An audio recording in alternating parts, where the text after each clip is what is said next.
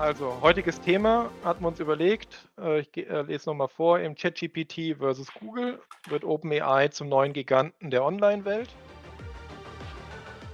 Als diese Plugins kamen, so ist auch das Thema heute entstanden mit äh, Google versus ChatGPT und äh, es gibt auch sehr reißerische Headlines dazu im Sinne von, das ist jetzt der Tod von Google und äh, was weiß ich was. Ganz so dramatisch sehen wir es nicht. Aber es gibt genug Grund für Google, um zu schwitzen, sage ich mal. Und ähm, ja, wollen wir vielleicht einfach erstmal so ein bisschen zeigen, was die Plugins überhaupt sind. Ich würde eine Kleinigkeit, äh, eine ganz kurze Mini-Exkursion äh, machen, weil man, ich glaube, man muss eine Sache verstehen, bevor wir jetzt in die praktische Anwendung kommen. Ich halte mich auch echt kurz, versprochen. Wie gesagt, wir gehen kurz in unser Whiteboard. Es gibt äh, zu ChatGPT ein paar Hauptkritikpunkte. Ähm, der erste Kritikpunkt ist Aktualität. Habt ihr ganz oft schon gehört, ne? Äh, ChatGPT ist äh, nicht mit dem Internet verbunden. So, da das heißt, es weiß nur Dinge, die bis September 2021 zum Beispiel ähm, ja, äh, in den Trainingsdaten sind. Das zweite große Problem ist, ähm, es macht Fehler.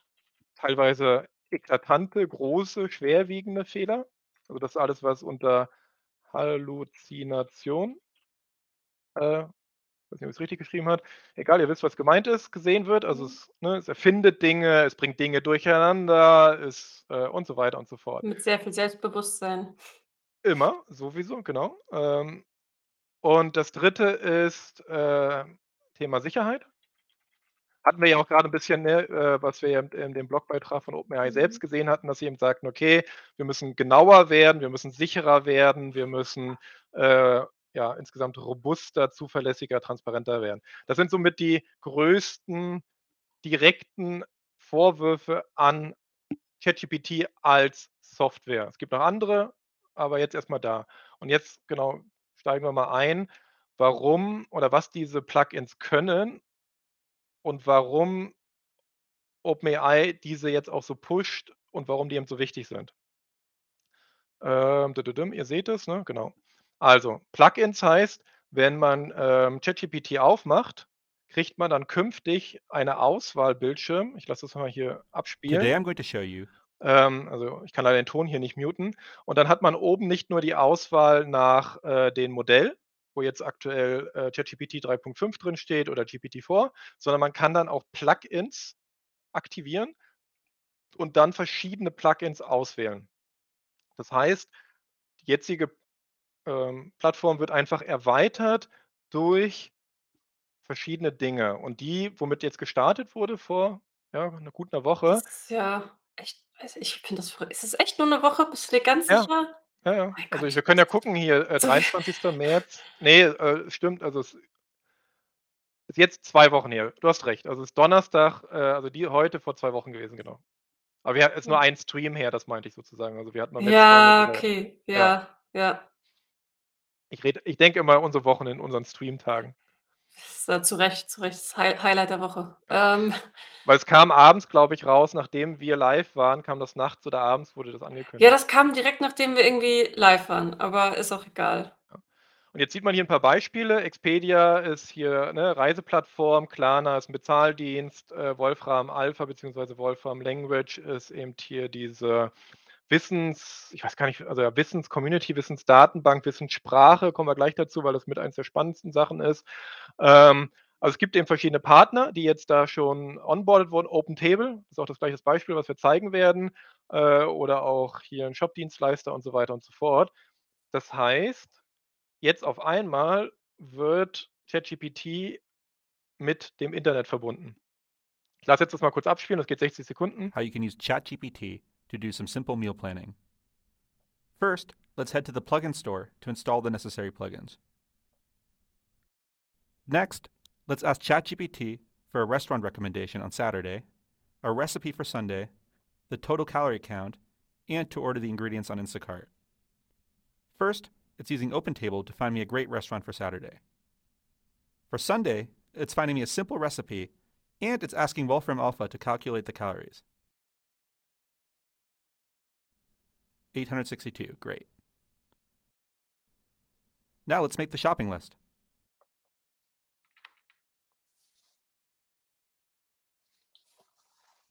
All right, all we have to do to order the ingredients is click the link. So, und da seht ihr natürlich, als die Leute das gesehen haben, die sich damit beschäftigen, äh, also so viele haben noch nicht Zugriff, aber nach und nach werden jetzt immer mehr eingeladen, dass natürlich alle sofort erkannt haben, das ist hier wirklich ähm, die nächste große Ausbaustufe, die dort OpenAI an den Start bringt. Ähm, weil ihr seht, dass äh, also ChatGPT entscheidet selbst, welche Tools es andocken will. Äh, es gibt auch äh, ein, äh, eine Schnittstelle für wirklich reines Internet Retrieval. Da wird Bing benutzt als Schnittstelle, also dass es direkt das Internet abfragen kann. Ähm, wo ich so ein bisschen schmunzeln musste, weil ich dann dachte, okay, dann brauchen wir doch kein Bing-Chat mehr, weil jetzt ChatGPT selbst so gut ist, äh, wie das, was Microsoft da eigentlich aufgebaut hat. Ähm, und es entscheidet halt, okay, wann brauche ich vielleicht mathematische Berechnungen? Wann brauche ich eine Wissensdatenbank? Wann will ich irgendwie was auf einer Webseite ganz konkret nachschlagen? Und so weiter und so fort. Und diese Plugins können alle Menschen da draußen jetzt selbst entwickeln und anbieten. Also es entsteht ein Marktplatz, so wie man das von Android mit dem Google-Marktplatz, äh, wie heißt das Ding, Google Play oder ne? Ähm, Äh, Play Store. Play Store ähm, ist oder wie es eben mit dem ähm, App, äh, App Store von iOS ist. Ähm, und wer sich mit diesen Sachen ein bisschen beschäftigt oder auskennt, weiß, dass diese App Stores eigentlich die wahre Macht sind, weil darüber bindet man dann die Kunden auf seine Plattform. Also gerade iOS, Apple ist groß geworden, weil es immer den besten und die neuesten Apps und Spiele und Anwendungen äh, hatte, äh, die es halt auf Smartphones gab und so weiter und so fort. Äh, und daraus verdient ja Apple auch. Also ne, die verdienen ja mit jeder App, die dort äh, gekauft wird oder Ingame ähm, Monetarisierung unglaublich viel Geld. Das tut jetzt ChatGPT nicht, brauchen sie aber auch nicht, weil sie binden die Leute in ihre Plattform. Weil ich gehe gar nicht mehr woanders hin. Also ich gehe nicht auf Google, weil ich vielleicht irgendwie einen Tisch reservieren will oder gucken will, welche Restaurants es überhaupt gibt, sondern ich bleibe komplett in meiner ChatGPT-Welt. Ja. Und, ähm, das, was daran dann eben auch interessant ist, also warum auch diese wir für heute das Thema gewählt haben, auch dieses versus Google ist, als die wenn ich mich richtig erinnere, korrigiere mich René, falls ich jetzt komplett mein mein Kopf falsch liegt bei den ganzen Meldungen, die halt in den letzten Tagen und Wochen passiert sind. Die Plugin-Meldung, die kam auch so ziemlich kurz nachdem Bing Chat vorgestellt wurde und auch zugänglicher wurde, wenn ich mich, wie gesagt, richtig erinnere, weil da dann eben dieses große war: „Boah, Bing Chat kann jetzt ins Internet und damit jetzt die Nase vorne.“ Und dann kurz danach kam dann wirklich lass es vielleicht 'n Tag, maximal 2 gewesen sein, kam dann die Meldung von den Plugins. Und, ähm, das das war dann auch der Moment, wo ich gedacht habe: „Ja, guck, ähm, das ist definitiv auch 'ne Ansage an Google.“ Also, ähm, sie haben's jetzt zur Verfügung gestellt, wie gesagt, für sehr ausgewählte Leute noch, äh, habe ich das Gefühl. Also, es gibt auch nach wie vor immer noch wenig in in Amerika, die es auch zur Verfügung haben und hier in Deutschland oder Europa, soviel ich weiß, sowieso schon mal nicht. Ähm, und ja, grade auch 'n schönen Kommentar gelesen von von Harras, äh: „Das vielversprechendste Werkzeug des Wissenszuwachses in diesem Jahrhundert wurde erfunden und was ist die erste Nutzung? Einkaufswagen erzeugen.“ Ganz Ja. genau. Das trifft es gut. Das hatte ich auch ehrlich gesagt gleich, als ich das gelesen hatte, weil ich weiß noch, es war eben abends, nachts irgendwie auf Twitter, äh, die Ankündigung gesehen und, äh, wo ich auch so dachte: „Okay, jetzt ent entfernt sich OpenAI komplett von einem Forschungsinstitut.“ Also, könnte man jetzt eh schon sagen, ChatGPT war schon diese Entfernung von: „Okay, wir machen AI-Modelle für jedermann und ja, wir verdienen da auch 'n bisschen Geld, kostet ja auch Geld.“ Aber genau als das jetzt kam, auch grade, weil sie als Partner vor allem E-Commerce erst mal eingebunden haben. Es gibt ja Mhm. viele andere Wissensdatenbanken und Wissensschnittstellen, ähm, die sind aber jetzt nicht so sehr Thema gewesen, sondern erst mal, wie wir grad gesagt haben, Bezahldienst, äh, Reisedienst, ähm, Restaurantdienst, Bestelldienst, ähm, wo ich dann auch so dachte: „Okay, jetzt ist klar, ihr baut hier“ also, so habe ich's auch getwittert: „Ihr baut hier die neue Megaplattform der nächsten 10 Jahre.“ Weil das ist jetzt so Ja. meine Prognose. Ich zeige jetzt ganz kurz noch diese Demo hier, ChatGPT Browsing Plugin. Also, das ist genau das, was wir grad eben hatten mit es kann das Internet. ChatGPT with browsing allows the model to research real-time information beyond its training data. Let's see how ChatGPT with browsing can help us catch up on current events.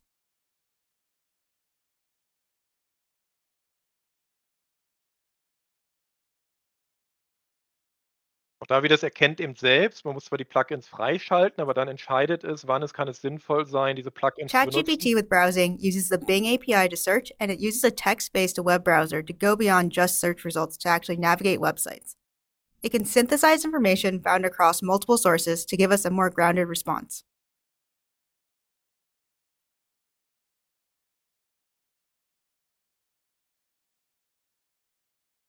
Using its research from browsing, ChatGPT has given us an answer here with two citations. We can hover over each of the citations to see where it's sourced from, and we can even click the citation to go directly to the source and verify the claims that ChatGPT has made here. ChatGPT with browsing is calibrated to browse only when needed.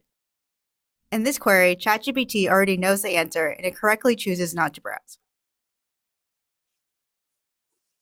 Und das jetzt mal eben wie dieses äh, sogenannte Retrieval, also das Abrufen von Informationen, ähm, funktionieren kann. Äh, hier eben in der Ankündigung wird noch ein bisschen drüber gesprochen, ähm, ja, was da für Details drin sind. Hier ist ein ganz interessanter Anwendungsfall.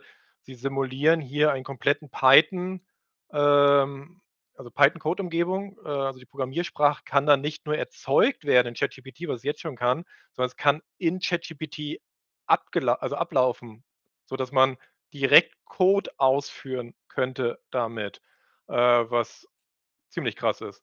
Ähm, es geht dann weiter mit halt auch, hier sieht man es halt äh, richtig Graphen, die äh, generiert werden können. Und da, wo ich es dann wirklich mich gepackt hat, wo ich so dachte,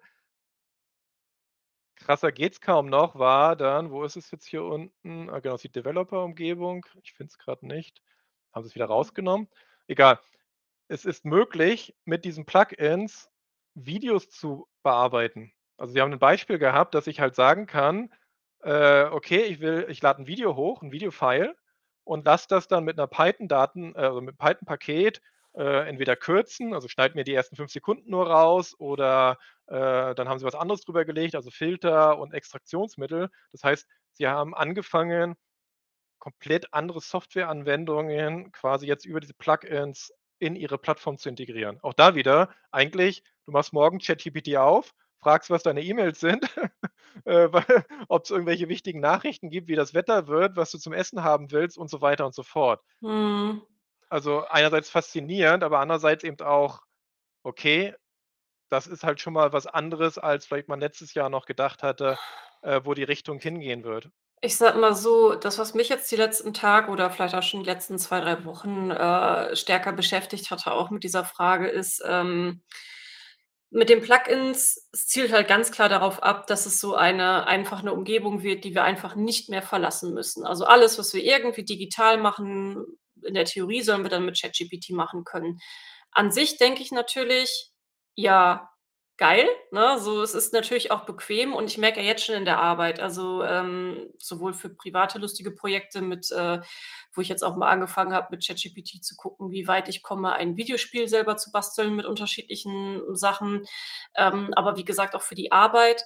Ähm, ganz konkretes Beispiel für mich wäre, ich mache eine Präsentation auf der Arbeit und, ähm, ich, hm, suche vielleicht irgendwie noch mal Sachen für das Topic. Ich suche noch mal, äh, irgendwie unterschiedliche Möglichkeiten, die Präsentation aufzubauen. Und vorher wäre halt mein Weg gewesen, ich google, ich kriege verschiedene Suchergebnisse, ich gucke mir das dann auch alles an und, äh, ziehe da so das raus, was ich für mich selber dann interessant finde, gut finde und setze es dann um. Ähm, mit ChatGPT habe ich jetzt halt schon die Möglichkeit, beziehungsweise auch allgemein GPT natürlich oder meinetwegen auch Bing, äh, einfach zu sagen, hier, das und das sind meine Wünsche, das möchte ich erstellen, äh, gib mir eine Struktur dafür vor. Cool, hier ist deine Struktur und dann spinne ich das jetzt Ganze nochmal mit Plugins weiter. Dann kann ich vielleicht meine Präsentation direkt in ChatGPT machen. Und äh, vielleicht möchte ich äh, die, die Präsentation im Büro halten und mir fällt so ein, ach, irgendwie wäre das doch ganz cool, wenn ich für die Präsentation ich mache vielleicht was mit ich mache es nicht in echt, aber vielleicht bin ich jemand, der was mit Schokolade oder so macht.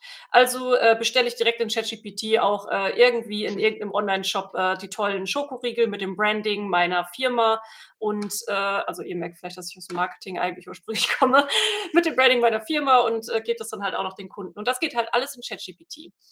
Und das Ding es ist bequem, es ist cool. Ich habe quasi die ganze Zeit so 'n Assistenten an der Hand, der alles für mich rundrum machen kann. Ähm, aber was mir dann zum Teil so 'n bisschen fehlt, ist wirklich dann auch, wo ich Google dann auch irgendwo wieder mag, ist dieses Beschäftigen mit unterschiedlichen Quellen. Also, wirklich reingehen und sagen: „Okay, ich suche mir jetzt noch mal ich gucke mir noch mal die Quelle an, ich gucke mir noch mal die Quelle an, vielleicht lese ich auch noch mal hier in irgend 'n Forum quer und, äh, suche mir halt unterschiedlichen Input.“ Und in der Theorie kann ich das natürlich auch mit der KI umsetzen. In der Theorie kann ich auch sagen: „Gib mir bitte X unterschiedliche Quellenangaben“ oder, äh, gib mir unter aber mache ich das in der The also, ich bin ja 'n gemütlicher Mensch, ne? Also, Menschen sind gemütlich, wir suchen den Weg des geringsten Widerstandes. Das ist auch nicht schlimm, das liegt in unserer Natur. Ähm, also, sehe ich für mich schon, wie ich halt einfach mich faul zurücklehne in Anführungsstrichen faul zurücklehne und ja, hier habe ich ja alles, äh, cool, super, let's go, so mache ich das. Ähm Ja, und deutlich, was kommt ich meine? ja, doch schon, klar. Am Ende ist es ja auch so, genau das ist ja auch bei Apple und eben auch bei Google ist ja dieses sogenannte Login. Die Leute bleiben auf deiner Plattform. Ja. Sieht man ja grad bei Google auch, ne? Bei Google früher war Google auch nur 'ne reine ich ich gebe was ein, kriege eine Seite, bin wieder weg. Heute finde ich ja auf Google ganz viele Informationen. Also, direkt zum Beispiel, wenn ich jetzt auch eingeben würde, Diablo IV Release-Termin, kriege ich ja sofort das Datum. Mhm. Gibt's, äh, seit 'n paar Jahren. Oder wenn ich im Filmbereich was ich zum Beispiel oft nehme: „Ach, wie hieß denn noch mal Schauspielerin X, äh, aus Film Y?“ Äh, und dann ne, man gibt das ein und kriegt sofort den Cast. Man geht gar nicht mehr auf Webseiten oder auch, äh, Börseninformationen, Wetterinformationen, Sportinformationen, äh, und so weiter und so fort. Also, Google macht das ja auch, ähm, natürlich, weil sie auch Werbung ja also, Google verdient ja eben zu 60, 70 %, ne, was, 'n bisschen über 60 % seines gesamten Umsatzes kommt ja eben aus diesem äh, aus dieser Onlinewerbung, die um diese Suchergebnisse kommen. Und je länger die Leute auf der Plattform bleiben, mehr Geld. Das Gleiche mit YouTube. YouTube ist so gebaut, dass du idealerweise bei YouTube nicht nur ein Video: „Ach, jetzt habe ich das“, sondern: „Oh, das sieht ja auch interessant aus und das und das“ und, ne, Watchtime Mhm, optimiert. mhm. Also, gucken, gucken, gucken. Und mit dem Apple Store und iOS ja genau das Gleiche, ne?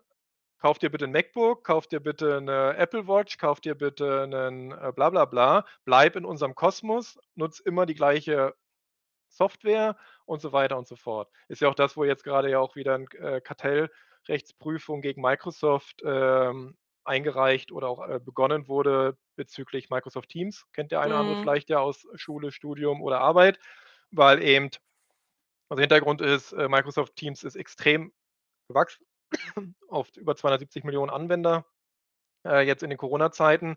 Und, äh, wieso? Weil Microsoft das eben in seine kompletten, äh, Office-Produkte immer mehr integriert hat. Wo dann eben auch gesagt wird: „Na ja, aber wie sollen andere Konkurrenten mithalten können, wenn schon die Milliarde Leute, die irgendwie Windows und Office benutzen, jeden Tag eigentlich gesagt wird: ‚Nutzt doch bitte Teams‘“ und so weiter und so fort.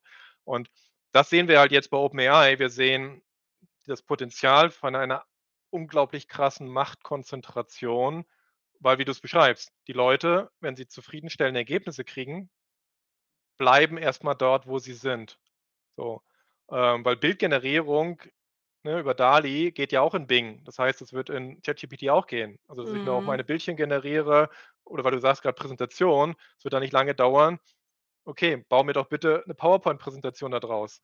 Ganz genau. Also, ich diktiere dem Ding quasi nur noch so als Assistenten: „Was will ich eigentlich von dir?“ Und, äh, du kriegst das perfekte Ergebnis. Und wie gesagt, das ist jetzt nicht, dass ich sage, das ist jetzt irgendwie nur, weil Leute dumm sind oder so. Ne, das ist halt ganz normal für Menschen.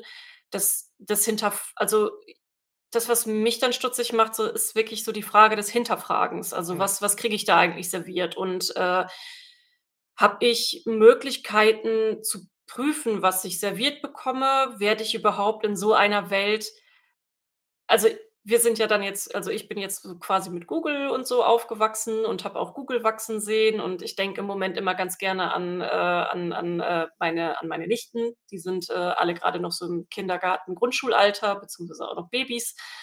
Ah, und ich denke immer so 10 bis 15 Jahre weiter in also, wie sieht die Welt für Sie dann aus? Also, Mhm. grade auch so diese te technologische Umgebung und ja, so grade dieses verschiedene Quellen prüfen, verschiedene Umgebungen austesten, gucken, das das ist schon wirklich sehr wichtig, um auch kritisches kritisches Denken zu entwickeln, glaube ich. Ähm, ja, das das sind so Sachen, die haben mich wirklich in den letzten 2, 3 Wochen in dieser Google versus, äh, ChatGPT-Frage sehr beschäftigt. Mal ganz kurz eine Frage aus'm Chat beantworten. Mhm. Ähm, genau, die Frage ist, es wird, äh, zwar gesagt, dass ChatGPT nur Wissen bis 2020 ne, aktueller Stand ist zwan September 2021, also, äh, das ist der letzte Update, äh, aktuell. Aber wird das nicht weiter trainiert durch die Abermillionen Anfragen der User? Ähm, ja und nein. Ähm, also, die die Inhalte dieser Konversationen sind müssen wir erst mal vertrauen, kann man natürlich auch kritisch hinter äh, aber erst mal die offizielle, äh, Stellungnahme von OpenAI ist: „Nein, der Inhalt der Konversationen als solches wird inhaltlich nicht verwendet, äh, also, weder gespeichert noch in die Trainingsdaten, eingegeben.“ Ähm, da spricht auch einiges dafür, dass das so ist, weil sie wollen nicht unnötig falsch synthetisierte Daten in ihren Trainingsdaten haben. Also, wenn die Leute, ne, ChatGPT was fragen, ist ja das Ergebnis von ChatGPT selbst und damit wieder ChatGPT zu, äh, trainieren, wäre jetzt erst mal nicht gut. Ähm, was sie aber tun, ist, ähm, die Bewertungen also, wenn jemand ChatGPT, äh, benutzt, kriegt er ja auch die Frage zum Beispiel: „Ist das 'ne gute Antwort? Ist das 'ne schlechte Antwort?“ Wenn man es regenerieren lässt, eine Antw äh, eine, äh, Antwort, wird auch mittlerweile gefragt: „Ist das besser, schlechter als vorher?“ Und diese Gewichtungen oder auch diese eben das Sentiment zu einer Antwort, das wird gespeichert und das wird benutzt, um diese sogenannte Reward, also, Belohnungsfunktion eines Sprachmodells anzupassen. Äh, das heißt, wenn, äh, ChatGPT bek mitbekommt, dass zum Beispiel auf einem bestimmten Themencluster sagen wir jetzt mal, ich nehme jetzt einfach 'n blödes Beispiel aus'm Gaming, sagen wir mal, Leute, ähm, äh, fragen immer was zu Super Mario, ähm, und es gibt prozentual zu dem Keyword Super Mario, weiß ich, ähm, 1.000 Daumen runter oder weniger Fortsetzungen. Es gibt ja verschiedene Metriken, wie man das messen kann, ob vielleicht 'ne Antwort gut ist oder nicht. Dann werden sie sich das bestimmt angucken beziehungsweise automatisch rausziehen. Das ist ja dieses sogenannte, äh, Reinforced Learning with Human Feedback, also, zu Deutsch, äh, verstärktes, äh, t Lernen, Trainieren, äh, mit menschlichem Feedback. Also, Menschen gucken auf etwas und sagen dann: „Gefällt ihnen das besser oder weniger?“ Daumen hoch, Daumen runter. Und das wiederum geht eben in diese Belohnungsfunktion ein, die jedes, äh, Machine Learning Modell hat, äh, um dann zu sagen: „Okay, gewichte bitte diese Antwort 'n bisschen höher, da runter oder aber hier fehlt uns Informationen.“ Und das ist auch jetzt der große Unterschied. Jetzt kommen wir 'n bisschen wirklich auf OpenAI versus Google als Gesamtes. Ähm, und ja, äh, ich weiß jetzt nicht, was Alphabet noch so macht, aber für mich ist immer noch Google der Hauptteil von Alphabet, deswegen konzentrieren wir uns jetzt mal auf Google selbst. Und was wir jetzt sehen, ist GPT-4 ist tatsächlich substanziell besser als der Vorgänger und alle Konkurrenzmodelle. Ähm, und das merken jetzt einige Leute auch, äh, sehr deutlich eben. Äh, wie gesagt, jetzt seit 3 Wochen draußen, seit 14. März. Ähm, und da zeigen wir gleich 'n paar Beispiele, was das bedeutet, dass das jetzt so besser ist. Und OpenAI versteht natürlich seinen Vorsprung. Und deswegen geben sie auch so Gas mit diesen Plugins, mit diesen: „Wir holen jetzt die Leute ran. Wir geben Sachen frei, damit sie mit uns bauen, bevor sie mit jemand anderem bauen.“ Weil das auch das hat sich immer gezeigt. Bist du der Erste, der irgendwie die Plattform etabliert kommen die Leute, äh, ganz schnell zu dir und bleiben dann auch erst mal, weil du vielleicht diesen Vorsprung hast. Ja klar, logisch. Ich meine, äh, ChatGPT hat's jetzt halt quasi geschafft, ähm, diese diese ganze Thematik an die an die breite Masse zu zu geben, es userfreundlich zu machen, ähm, wo jetzt andere hinterherziehen. Und das ist, wenn ich das gedanklich weiterspinne, natürlich. Da wird's dann auch einfach wieder um massive Summen gehen, wenn du Teil davon sein möchtest mit dein mit deinem Plugin, sage ich mal, mit deiner Umgebung. Äh, wenn du wenn du's halt nicht selber machen kannst eventuell, wo's dann, äh, ja, Adobe Firefly oder was weiß ich was. Äh, klar, will ich dann vielleicht als Adobe dann auch lieber in ChatGPT stattfinden als, äh, irgendwo anders, ähm, wo eben nicht die breite Masse sitzt, ne? Und da wird's dann einfach auch wieder um sehr, sehr, sehr viel Geld gehen. Was sagt denn Google dazu? So, da gab es jetzt, äh, ein, äh, Podcast-Interview, ich weiß gar nicht, ja, ist irgendwie eigentlich 'n Podcast gewesen, aber am Ende war's 'n Interview. Äh, seht ihr auch relativ frisch noch, 31. März, also, äh, 'n paar Tage alt. Da haben eben hier die, äh, beiden Redakteure, der Kevin Ross und Casey Newton von der New York Times mit dem, äh, CEO, mit dem Sundar, äh, Pichai Pichai, äh, von Google eben gesprochen, haben ihn besucht wohl auch bei äh, in seinem Hauptquartier. Und ich fand das wirklich sehr, ähm, ehrlich und offen. Also, es wirkte nicht irgendwie, ähm, ja, gestellt. Also, äh, fand 'n sehr guten Einblick mal so 'n bisschen auch in die Denkweise von ihm als auch Google als Ganzes. Also, habe das als sehr, ähm, authentisch wahrgenommen. Und da spricht er auch darüber kündigt auch was an. Also, zum einen sagt er, es gab kein Code Red, also er hätte kein Code Red aufgerufen. Das war ja die große Schlagzeile im Dezember. Jetzt ChatGPT ist auf dem Markt und Google geht in Panikmodus. Das stimmt sagt er, stimmt so nicht. Ähm es stimmt aber, dass sie sich zusammengesetzt haben, Anfang des Jahres gesagt haben, sie müssen 'n bisschen mehr, ähm, ja, auch was zeigen und entwickeln. Er hat angekündigt, dass Bard künftig auf dem deutlich besseren Modell, nämlich dem, äh, PaLM, also P-A-L-M-Modell von Google basieren wird und nicht mehr auf dem Lambda. Das wird noch mal ganz interessant, weil hatten wir auch schon, Bard ist bisher gut, aber kann eben ChatGPT nicht das Wasser reichen. Äh, also, kann bestimmte Bereiche gar nicht und ist auch, äh, insgesamt in der Qualität und Leistungsfähigkeit, äh, noch mal deutlich hinterher. Ja, Aber der interessiert ja auch grad keine Sau. Ja, darum ging's auch in dem Interview so 'n bisschen, dass eigentlich, weil ChatGPT rauskam, halt ne, war halt irgendwie Social Media voll damit und alle, äh, ähm, Nachrichtenseiten haben darüber berichtet und als Bard rauskam, war das so ein Blub und okay, ähm, back to business. Aber was eben spannend ist, und das ist das Gleiche, was ja auch, äh, wir vorhin bei OpenAI gesehen hatten in ihrem Safety ähm, ja, Report. Er sagt auch, eigentlich lernt Google jetzt erst, seitdem Bard draußen ist. Also, im Sinne lernen also, die Firma lernt, was es heißt, ein KI-Produkt an echte Menschen da draußen zu geben. Nicht nur an irgendwelche Entwickler und, äh, Ingenieure, sondern wirklich an Otto Normal-Internet-User. Ähm, und dass sie das jetzt auch nutzen, um besser zu verstehen, was wird was wollen die Leute eigentlich? Äh, wie gehen sie an diese Technologien ran? Wie kann man die sicher machen? Aber da ist jetzt wieder so, Google fängt jetzt an zu lernen damit. OpenAI hat GPT-3 und dann ChatGPT halt schon seit 2020 beziehungsweise seit 30. November 2022 am Start. Auch da wieder, sie haben halt einen Vorsprung. Und wir sehen das, dass diese 3 Monate, 6 Monate oder teilweise 12 Monate Vorsprung aktuell von keinem aufgeholt werden können. Äh, weil man durch dieses, ja, äh, Lernen mit echten Menschen so viel besser die Qualität seiner Daten auch erhöhen kann, als wenn das ein, ähm, Forschungsinstitut selbst alleine machen müss müsste.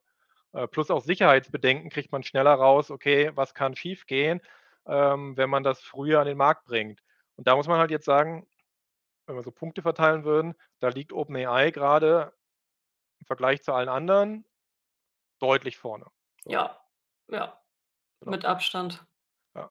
Und, äh, deswegen gesagt, Google, das ha hat er auch gesagt, ähm, dass sie muss er aber auch sagen, klar, äh, kann jetzt schlecht auch sagen: „Ja, wir haben 6 Monate, 12 Monate, 2 Jahre verpennt, äh, und wir, äh“ und so weiter, sondern er sagt natürlich, sie wollen es besonders sicher machen und sie wollen es besonders richtig machen.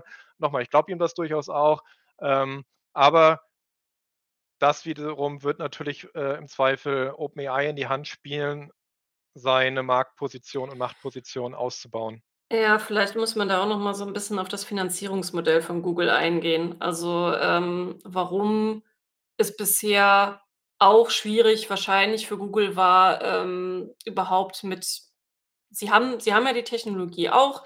Sie sind schon seit Jahren dabei, daran zu forschen, haben's aber nicht an 'n Mann gebracht und da, äh, geht ist eigentlich auch ihr Finanzierungsmodell da so 'n bisschen problematisch.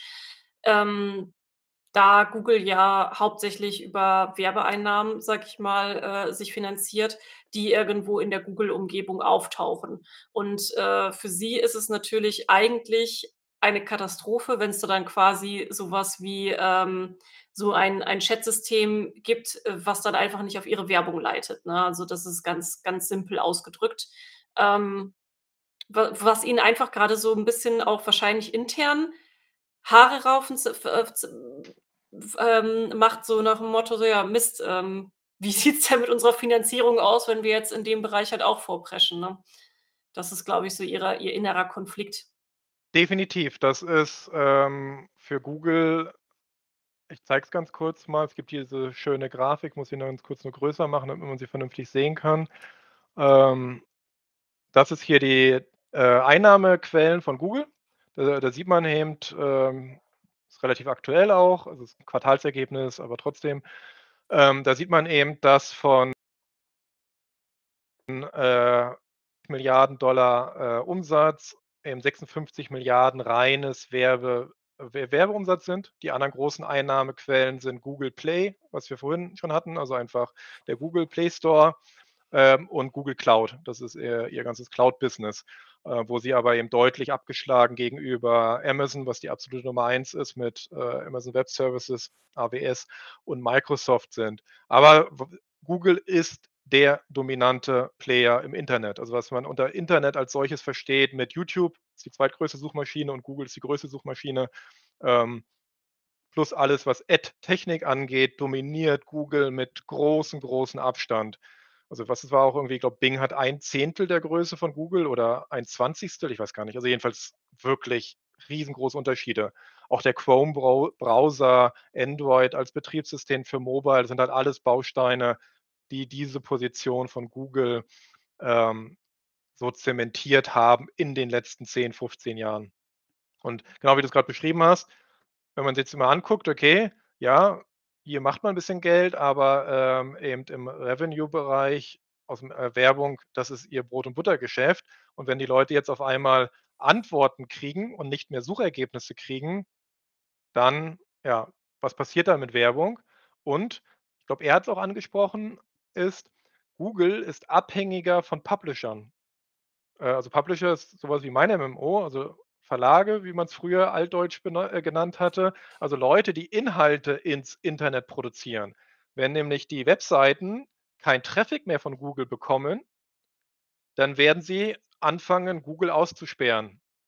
Weil aktuell ist es ja 'ne Hassliebe, also, wer das nicht so kennt, das Geschäft, aber die meisten Verlage mögen Google nur insofern, weil es Traffic bringt und gleichzeitig hassen sie Google, weil es eben ganz viele Informationen rauszieht, wo die Leute nicht mehr auf die Webseite gehen können. Deswegen gibt's auch in Deutschland dieses Leistungsschutzrecht, äh, äh, brauchen wir jetzt nicht zu sehr eingehen. Aber wie gesagt, die Mein meisten mein mein mein täglicher, Genau. äh, Aber das Struggle.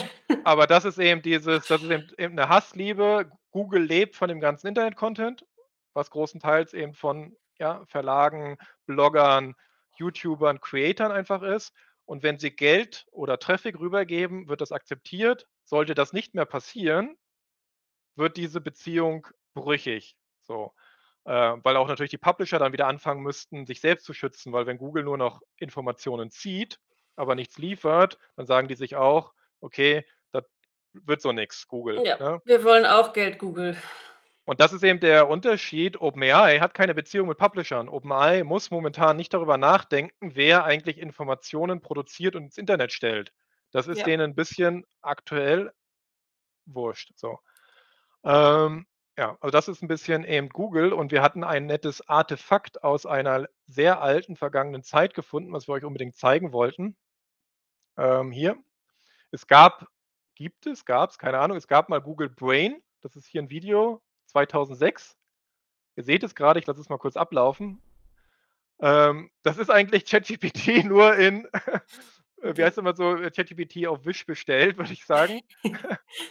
So, also, ne, Chatbots hatten wir schon öfter gesagt, ist ja überhaupt nichts Neues. Also, Microsoft hatte schon 'n Chatbot, der halt ganz schnell vom Markt verschwand, weil er eben ganz viel, ähm, äh, schlimmes Zeug dann nachher produziert hatte, weil er eben von Reddit, äh, missbraucht wurde oder von Usern von Reddit halt, äh, missbraucht wurde und so weiter. Aber ihr seht das hier auch. Man kann, äh, mit Google Brain hier reden. äh, und es antwortet irgendwie auch und so weiter und so fort. Ähm, das, und wie gesagt, 2006 ähm, echt äh, im Internet eine Ewigkeit. Und nicht zu vergessen, wir hatten auch Clippy als persönlichen Assistenten. Ja, der unbedingt wiederkommen muss. Der muss Das, auf jeden Fall wieder wiederkommen mit ChatGPT. und da sieht man halt, dass eigentlich Google ist im Zentrum dieser ganzen Entwicklung, ähm, hat ja auch eben die Transformer-Technologie als äh, erfunden oder mit, äh, miterfunden und weiß jetzt aber eben nicht, was machen wir denn damit? Wir haben diese tolle Technik, aber wir haben unser Geschäftsmodell.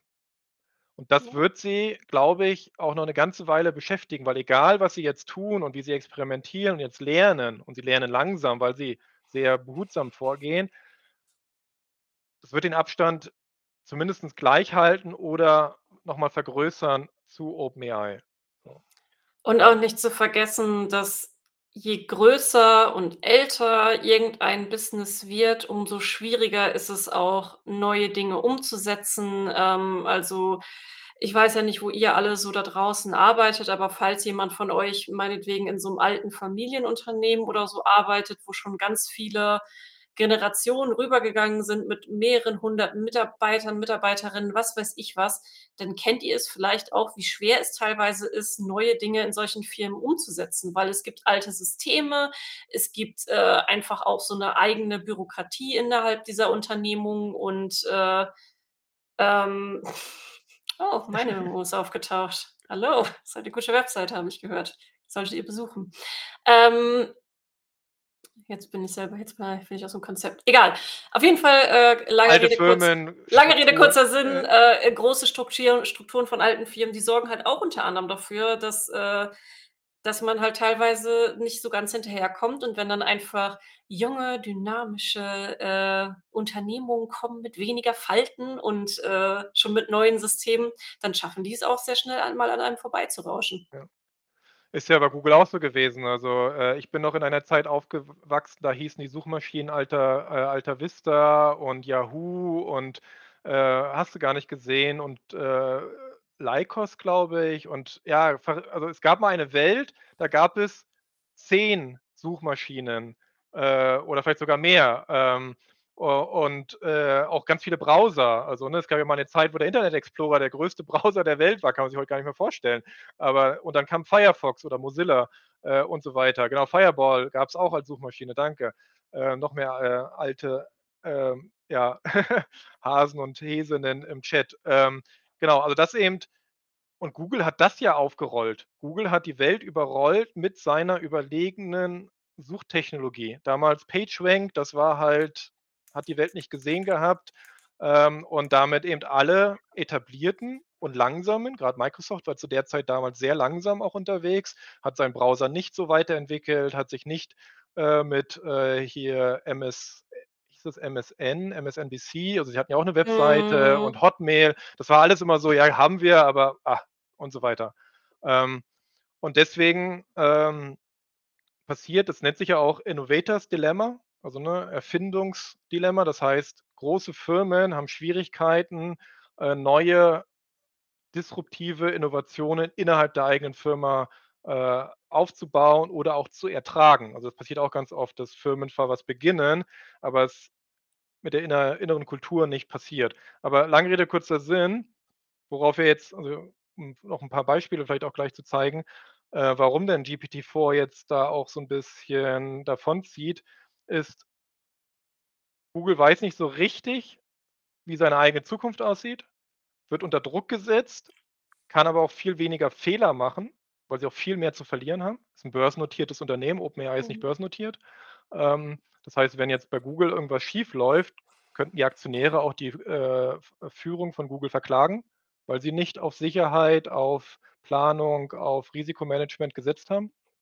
Ähm, und deswegen, ähm, ja, zumindest muss sich aber Google keine Sorgen machen. Es gibt auch sonst keinen da draußen. Also niemand kann mithalten mit dem Tempo, was OpenAI äh, gerade auf dem Niveau zumindestens äh, vorlegt. Also weder eben Facebook Meta, ähm, die eher auf spezialisierte Anwendungen gehen, noch auch Anthropic, an denen Google beteiligt sind, äh, mit dem Claude-Modell, was super ist. Das ist ein sehr gutes Modell äh, mit äh, sehr innovativem Ansatz. Das kann nur nicht so viel. Also, es ist nicht so multidomainfähig wie jetzt, äh, 'n GPT-4. Ähm, aber ja, OpenAI, wie gesagt, zieht davon. Und jetzt auch, um mein kleines Schaubild zu kommen, äh, ganz kurz wieder den richtigen Tab suchen, da haben wir ihn und den live schalten. Genau. Wir hatten ja gesagt, es gibt diese drei Hauptprobleme, die äh, äh ChatGPT vorgeworfen werden. Aktualität haben wir gesehen, wird durch die Plugins jetzt nach und nach im Laufe des Jahres, also ich nehme an, dass bis wahrscheinlich Mitte. Sorry, falls ich deinen Redefluss gerade unterbreche, so. aber ich glaube, du kannst ein bisschen näher ran. Das ist sonst äh, sehr schwer zu erkennen. Ja, du darfst mich immer unterbrechen, weißt du ja, du bist mein Overlord. Overlord. genau. ähm, so, also Aktualität äh, kann gefixt werden durch direkten Zugriff auf Internet, auf Datenbanken, auf, also zum Beispiel Wikipedia hat eine API.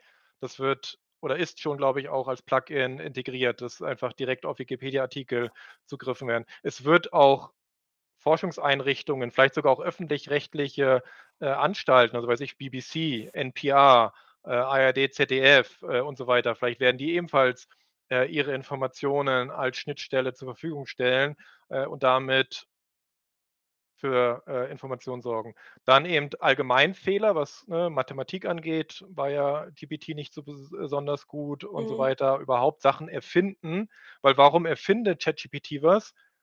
Weil es Dinge nicht weiß, aber den Auftrag hat, ein Ergebnis zu liefern. Und ChatGPT wurde ja ein bisschen zwangsmissbraucht, weil so ein Sprachmodell sollte nie Informationen generieren, sondern es sollte immer nur Informationen verarbeiten. Also ich gebe einen Satz ein und lasse mir den übersetzen oder ich lasse mir den Satz vervollständigen und so weiter und so fort. Und auch dieses Problem wird dann gelöst, weil wenn ChatGPT, Gesundheit? Okay. Wenn ChatGPT jetzt immer Zugriff hat auf Quellen, wird die Wahrscheinlichkeit, dass es sich selbst was ausdenken muss, immer geringer. Auch da wieder, ich denke, bis zum Ende des Jahres wird wahrscheinlich kaum noch jemand darüber reden, oh, das hat ja jetzt wieder eine Person nicht gewusst oder das hat jetzt irgendwie 2 äh, plus 2 nicht richtig berechnet und so weiter. Und der dritte Punkt, das muss OpenAI selbst klären, ist halt ihr ganzes Thema Sicherheit. Also mhm. Datenschutz, ähm, was passiert mit personenbezogenen Daten? Gibt es da tatsächlich äh, Dinge in den Datensätzen, die nicht da drin sein dürften und so weiter? Wie wird mit den User-Daten umgegangen, die sich auf ChatGPT einloggen, die dann immer mehr von ihrem privaten Leben dort auch teilen werden? Weil das ist ja auch so eine mhm. Sache, die Leute geben immer mehr Privates dann ein. Ähm, Oh ja, weißt du noch, ich habe dir doch vor gestern, vorgestern oder so, habe ich dir doch noch diesen Screenshot geschickt aus dem Reddit mit äh, dem, das, das passt da, glaube ich, gerade ganz gut rein. Äh, Reddit kennen vielleicht einige von euch schon mal was von gehört. Ist ja so ein, so ein, auch so ein großes Forumportal mit unterschiedlichen sogenannten Subreddits. Und es gibt ein Subreddit, also ein Unterforum, das heißt Relationship Advice, also äh, wo sich Leute gegenseitig Tipps geben, wenn sie Beziehungsprobleme haben. Also jemand schreibt dann da einfach rein, dieses Problem habe ich gerade in der Beziehung. Wie soll ich damit umgehen? Und äh, da hat jetzt jemand dann äh, geschaut, was die Aktivitäten waren, seit äh, ChatGPT aufgetaucht ist. Ist dann hier quasi der äh, äh, die kleinen, was ist das? Äh, der Rückgang, der Rückgang von den Postings in diesem Subreddit. Ähm, könnte natürlich ein totaler Zufall sein oder so, aber die, also die Vermutung liegt nahe, dass halt ChatGPT äh, ja da so ein bisschen den Relationship Advice abgelöst hat und ähm, passt gerade ganz gut mit, mit äh, persönliche Sachen da reingeben in den Chat. Ich warne tatsächlich aktuell auch alle Leute, die sich noch nicht so gut damit auskennen. Also äh, in, es kommen in letzter Zeit auch immer mal wieder Leute auf mich zu und fragen so, hey, du beschäftigst dich doch schon eher damit und äh, ich bin da noch nicht so tief drin. Kannst du mir mal das so ein bisschen zeigen? Und ich warne äh, davor, wirklich Sachen da in diesen Chat auch einzugeben, die man nicht auch bereit wäre, irgendwie, keine Ahnung, auf Twitter oder was weiß ich was zu teilen äh, oder auf firmeninterner oder sowas damit reinzuschmeißen, weil es gibt aktuell einfach noch Lücken, ähm, auch Datenlücken. Ähm, da wäre ich tatsächlich nach wie vor immer noch vorsichtig mit. Äh, also ja, also vielleicht möchte man das nicht unbedingt füttern mit den mit den Problemen, die man gerade mit der Beziehung hat oder keine Ahnung, auch eigenen mentalen Problemen oder so. Wer ja, bin mache ich tatsächlich aktuell auch nicht so in der Form, bin ich ein bisschen vorsichtig mit. Ich sage ja immer, also ich habe früher schon gesagt, alles, was man nicht auf dem Marktplatz raus schreien sollte, sollte man auch nicht in ein Internetforum oder in, äh, Twitter oder jetzt in ChatGPT packen irgendwie. Also, Mhm. ähm aber ja, wie du schon so sagtest, die Generation, die jetzt quasi noch nicht, äh, entweder geboren ist oder noch nicht Internetzugang nutzt, also die jetzt Zweijährigen, Dreijährigen, äh, und so weiter, ich glaube, die werden damit ganz anders umgehen. Ja. Ich komme ja auch noch aus 'ner Zeit, wo es sehr befremdlich war, dass ich mein, ähm, heutiges Essen auf Social Media teile, wo sich, ne, Leute dann so denken: „Okay, we wen interessiert das?“ Und die neue Generation dachte sich: „Ja, aber das interessiert doch ganz viele und ich muss jeden Tag posten, was ich grade esse und was ich grad aufm Klo denke“, äh, und so weiter. Und ich glaube, das wird hier auch so sein. Die Leute Ja, auf nehmen die Technologie dann sprichwörtlich mit der Muttermilch auf und werden, ja, leider manche Dinge dann auch nicht mehr so kritisch hinterfragen. War ja auf Facebook auch immer 'n Thema, dass auf einmal Eltern massiv Bilder ihrer Kinder posten. Also, ähm wo man sich dann auch fragt: „Leute, das macht ihr doch auch nicht. Ihr geht doch auch nicht in der Öffentlichkeit rum und zeigt Leuten irgendwie eure Urlaubsbilder. Das kann jeder sehen, kann jeder speichern. Das Internet vergisst nichts. Äh, denkt doch mal bitte nach.“ Aber ich fürchte, dass, ähm, der Appell wird, äh, im Nirgendwo, ähm, verhallen.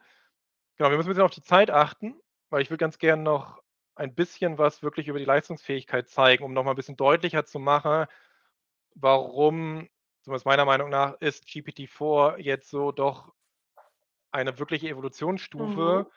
grade auch in Bezug zu dem, was wir beim letzten Mal hatten, wo ja viele sagen: „Bitte trainiert nicht G äh, GPT-5, also den Nachfolger, die 5. Version.“ Wir werden mit G äh, GPT-4, der jetzigen Version, noch unglaubliche Leistungssprünge haben, bevor es überhaupt eine neue Version gibt. So, das ist jetzt meine Prognose und meine Behauptung. Und Plugins ist eben ein Punkt davon. Ich will ein ganz kurzes Video hier zeigen. Das ist, noch äh fragen. Ja. Ach so, ne. Ich dachte, du hattest ja noch 'n anderes Video, das du eigentlich auch ganz gerne zeigen wolltest, Das machen wir nachher noch, genau, eingangs. ja. Okay, gut. Ja. Aber jetzt noch mal ganz kurz hier 'n kle äh, praktisches Beispiel. Um, digging in, getting the data Das ist back jetzt eben from hier 'n within Video, Alpha, wo eben and it's all Wolfram sort of in erklärt, this wie ihr know, Plugin mit ChatGPT simple funktioniert. Und, But äh, ich bin 'n bisschen weit it's gonna gesprungen. present it Hier in sieht man jetzt eben dass es eben, äh, genau, Berechnungen jetzt nicht mehr aus seinem the Datenspeicher nimmt und damit eigentlich nur aus Texten, Wolfram weil's nicht richtig rechnen kann, sondern es befragt jetzt, ähm, eine der besten oder auch die beste getting the data Wissens back from ähm, ja, und Datenbank. Okay, was ist denn jetzt wirklich Fakt? Auch hier jetzt grade hier, was ist jetzt die Bevölkerung von Frankreich? Da würde jetzt vielleicht eben ChatGPT sagen: „Okay, meine alten Daten sagen das und das.“ Und jetzt kann das hier direkt abgefragt werden, Um, äh, und there können know, auch, äh, richtige, wie man's jetzt do hier sieht Wolfram geht erst mit Alpha directly, GPT-4, 'cause that's more of an nachher dann auch richtige Formeln, Berechnungen, ähm, ja, Biologie, Chemie, Physik et find is cetera it just doesn't angewendet werden. Und das kann aktuell kein anderes. Modell so weltweit. Also starting zumindest keins, was nach außen hin irgendwo vorgestellt, angekündigt, äh, oder irgendwie schon mal gezeigt wurde. Genau. Und wir können das mal ganz kurz so minimäßig mal im, äh, Live-Betrieb kurz, ähm, ausprobieren. Muss ganz kurz, ähm, das andere Fenster dazu machen. Ähm. Genau. Was ich hier jetzt die letzten Tage selbst mal 'n bisschen ausprobiert habe, ist, ähm, wie kann ich, ohne dass ich jetzt die Plugins schon habe, ChatGPT dazu bringen, in der 4er Version korrekter und richtigere Antworten zu liefern. So, ich nehme da ein ganz klassisches Beispiel, ich hatte das auch auf Twitter teilweise geteilt, ähm, ist, ich gebe ich muss mal ganz kurz gucken, zu viele Postings hier. Da ist es. Wenn ich das jetzt einfach was viele machen, ist, äh, ich gebe 'ne URL ein, weil sie dachten: „Hä, er reagiert ja auf 'ne URL“ und sage einfach: „Gib mir bitte die Stärken und Schwächen dieses Artikels.“ Ähm, wenn ich das tun würde oder ich mache es einfach live, können wir ja hier ganz kurz machen, dann passiert genau das, dass GPT-4 einfach anfängt zu schreiben. Ähm, also hier steht sogar schon, dass es keine URLs, aber so teilweise kommt einfach ohne Selbstkritik 'ne Antwort. Und die meisten Mhm. Nutzer können natürlich nicht erkennen, woher weiß es das? Das wird schon stimmen, klingt ja auch irgendwie echt durchdacht. So. Und GPT-3.5, ähm, also das normale Modell, was die meisten eben benutzen, ist dann noch problematischer. Und durch dieses Reasoning, also das, äh, wie nennt sich das, also Gedankenkette oder auch Logik anzuwenden, also über Sachen nachzudenken, kann GPT-4 sich jetzt anfangen, selbst zu korrigieren und zu hinterfragen. Ich habe das mal ein bisschen auf die Spitze getrieben. Ich habe ihm gesagt: „Okay, äh, geh alle diese Punkte durch.“ Also teilweise würde eins oder zwei davon auch reichen, ähm und arbeite damit die Sachen durch. Und als Beispiel habe ich zum Beispiel genommen 'ne Flugstrecke. Ähm, das hier oben könnt ihr kurz ignorieren, erkläre ich gleich, was das ist, was das, äh, auf sich hat.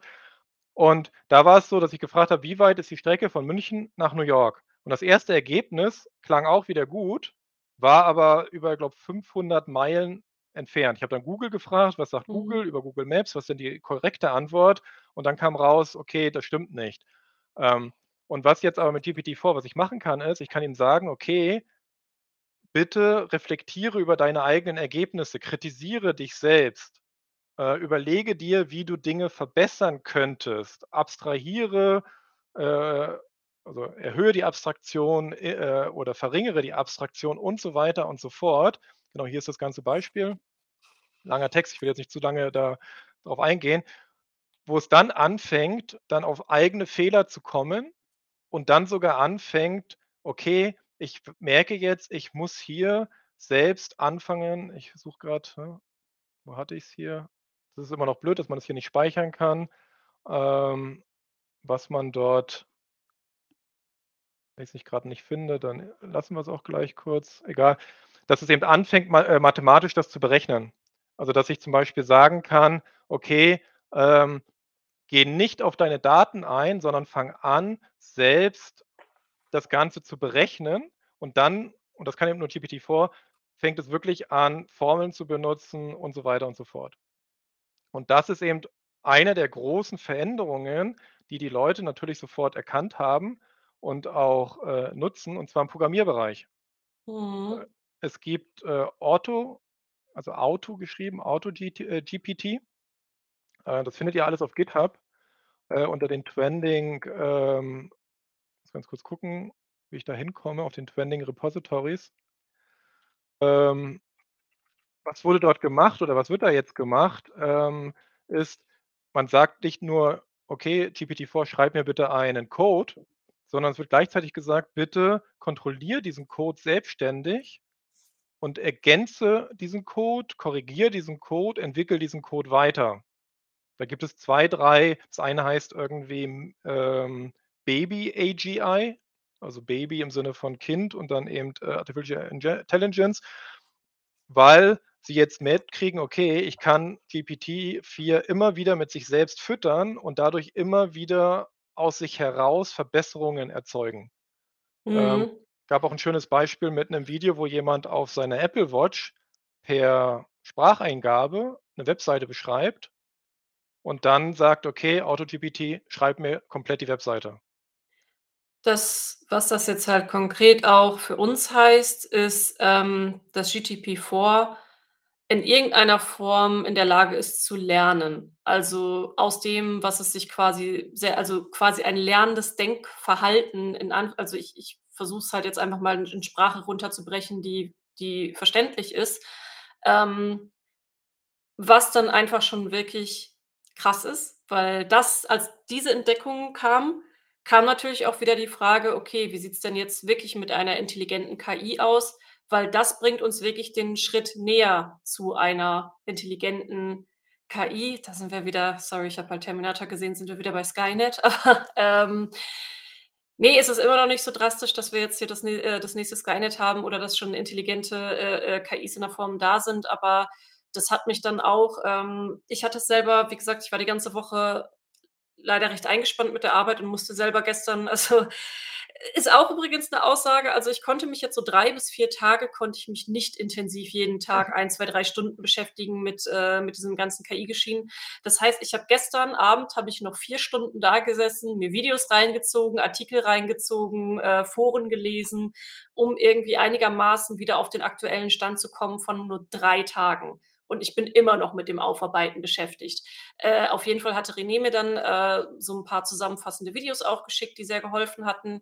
Ähm, und, äh, ja, im Prinzip, äh, sind wir damit wieder so 'n Stückchen näher an diesen, ähm ja, an einfach intelligenten KIs und das als ich das gesehen habe gestern, mich da so noch mal reingewühlt habe, da musste ich tatsächlich auch erst mal kurz mich zurücklehnen, es wirken lassen, nachdenken und, ähm, werde mich da jetzt das Osterwochenende auch noch mal intensiver mit beschäftigen. Ja, ich finde es krass. Ich weiß nicht, wie's dir geht, René. Ist auf jeden Fall eben genau das, wo man jetzt immer weniger sagen kann, das ist ja nur ein Autocomplete, also im Sinne von, das, ne, denkt sich einfach nur das nächste Wort aus. Ich also, ich ich skippe jetzt hier nur durch das Video. Wie gesagt, ihr findet das alles auf GitHub. Ihr seht das hier grade, das sind eben die trending Sachen. Jarvis zeige ich gleich, was sich dahinter verbirgt. Da gibt's eben Baby AGI, AutoGPT. Ähm, es gab vor eben auch erst 3, 4 Wochen, ist ja alles immer noch so jung, äh, dieses, ähm, äh, Tool oh Gott, wie hieß das irgendwie? Irgendwie Toolpaper. Da ging es eben darum, dass eine Stärke von GPT-4 oder überhaupt von den neuesten Sprachmodellen ist, dass sie selbst darüber nachdenken können, welche, äh, Schnittstelle und Anwendung ihnen helfen kann. Ähm, also, bei diesen Beispielen, weil ich grade auch gezeigt hatte, wegen zum Beispiel die Streckenberechnung, äh, ist eine Sache: Überleg dir bitte, mit welchen externen Informationen könntest du ein besseres Ergebnis machen? Weil das könnte mir ja helfen, selbst dann darauf zu kommen, was nutze ich denn, um jetzt 'ne korrekte Antwort zu kriegen? Und dann sagt, äh, GPT-4 mir direkt auch: „Ja, ich könnte Google Maps nutzen und ich könnte das nutzen und könnte das nutzen.“ Wenn ich da darauf Zugriff hätte, dann würde ich wieder dir bessere Antworten liefern und darauf kommt es selbst, weil es versteht die meisten Anbieter, Schnittstellen, äh, et cetera. Äh, vorhin grade, ich kann's jetzt nicht zeigen, weil ich's nicht abgespeichert habe, hatte auf Twitter noch jemand gepostet: „Okay, ähm, ich habe ja GPT-4, äh, gesagt, äh, er soll irgendwas bauen.“ Er wusste nicht, wie das geht. Also habe ich ihm gesagt: „Bitte, äh, zieh dir aus dem Internet die Dokumentation, die es zu diesem Programm gibt. Geh diese Dokumentation äh, durch und schreib bitte die API selbst.“ Und das hat es alles gemacht in Echtzeit. So, äh, waren 'n paar Fehler drin, wie immer das so ist. Diese Fehler wurden wieder automatisch korrigiert, äh, und am Ende funktioniert es. Es hatte also quasi sich selbst eine neue Schnittstelle, die es tatsächlich vorher noch nie gesehen hat, selbst beigebracht. Und das, was es jetzt 'n bisschen auf die Spitze treibt, deswegen natürlich auch gleich Jarvis genannt, wer's kennt vielleicht von Iron Man, ähm, ist, das ist von Microsoft Research, hat nichts mit OpenAI zu tun. Also, Microsoft arbeitet mit OpenAI, aber hat eben eigenes Forschungsteam auch. Die haben das sogenannte Hugging Face GPT entworfen, ausprobiert, vorgestellt, äh, verfügbar gemacht. Äh, warum Hugging GPT? Ähm, weil es eben, äh, auf allem, was auf Hugging Face verfügbar ist, basiert. Hugging Face ist die größte Machine Learning Community der Welt mittlerweile. Da hosten alle ihre Modelle, also OpenAI, äh, Facebook, äh, Stable Diffusion, äh, et cetera, et cetera, Google auch mit, äh, T5 und Flan und so. Und ihr seht das jetzt schon was wir grad vorgestellt haben, die Modelle können sich selbst überlegen, welche Systematiken sie nehmen wollen. Und sie können das nicht nur mit einem machen. Sie können das halt mit zig verschiedenen Modellen machen. Also, hier ist das Beispiel hier unten. Ich zoome mal 'n bisschen ran wieder, damit man's besser sehen kann. Die Mhm. Aufgabe ist: Nimm bitte eben ein Bild ändere also, hier oben ist das da: „Please generate an image“ mit einem, ne, äh, Mädchen, was ein Buch liest, mit der gleichen Pose wie das Ausgangsbild, äh, und dann beschreibe dieses Bild mit einer Stimme. Und dann werden eben verschiedenste Modelle benutzt, um erst mal dieses Bild zu analysieren, dann die Pose nachzumachen. Das ist ControlNet, nennt sich das. Dann wird 'n Bild generiert. Ich glaube, das ist mit Stable Diffusion dann. Dann wird dieses Bild wieder analysiert, also, einfach wieder geguckt, die Beschreibung rausgenommen. Und diese Beschreibung wird dann wiederum durch Sprache zu äh, also, zu von Text zu Sprache hier mit 'nem Fa Facebook-Modell, ähm, synthetisiert. So. Und ich glaube, das haben sie ausprobiert mit, glaube ich, 8 oder 12 verschiedenen Modellen gleichzeitig. Also, wo einfach dieses Modell macht das, dieses Modell macht das. Äh, und das finde ich schon das geht sehr in in die Richtung, wo die meisten sagen: „Okay, das, ähm, wird die Zukunft von modernen, äh, AI-Systemen sein, dass sie multimodal sind, also, verschiedenste Inputs verarbeiten können“ sich aus allen bestehenden, äh, Netzwerken da draußen ihre Informationen sammeln und dann gucken, wie kriegen sie das bestmögliche Ergebnis hin und sich weiter optimieren. Ja, Also, ich habe grad gemerkt, dass es im Chat ganz schön ruhig geworden ist in den letzten so, 5 ja. bis 10 Minuten. Äh, ich, äh, habe das mein Gefühl sagt mir grade, äh, ein paar Leute mussten hier auch einmal kurz aufsaugen. Ähm, aber hier kommen grad ein paar interessante Fragen rein. Äh, ich denke, das können wir auch mal gerne Ja. hier reinschmeißen und zur Diskussion nehmen. Kann man das wirklich als Nachdenken bezeichnen oder ist das Wahrscheinlichkeitsberechnung? Kann mich nicht anfreunden, dass die KI denkt. Also, als Denken ja, Schockstarre. Habe ich mir schon gedacht, dass ihr in Schockstarre seid. Werdet mal wieder wach jetzt, äh, weil mich interessiert, was denkt ihr grade? Ähm, äh, ne. Äh, als Denken kann man's zu diesem Zeitpunkt aus meiner Sicht und ich bin wirklich extremer Laie hier, ähm, äh, ich, äh aber aus allem, was ich weiß und verstehe und auch verstehe, was halt andere kluge Köpfe drüber gesagt haben, ist sind wir jetzt noch nicht an einem Punkt, wo man wirklich von Denken sprechen kann. Und Lernen bricht es auch nur auf eine simple Sprache, die wir halt gut verstehen, vielleicht auch als Menschen, die so, äh, drauf seid wie ihr, die nicht so unbedingt aus der mega krassen Tech-Bubble kommen.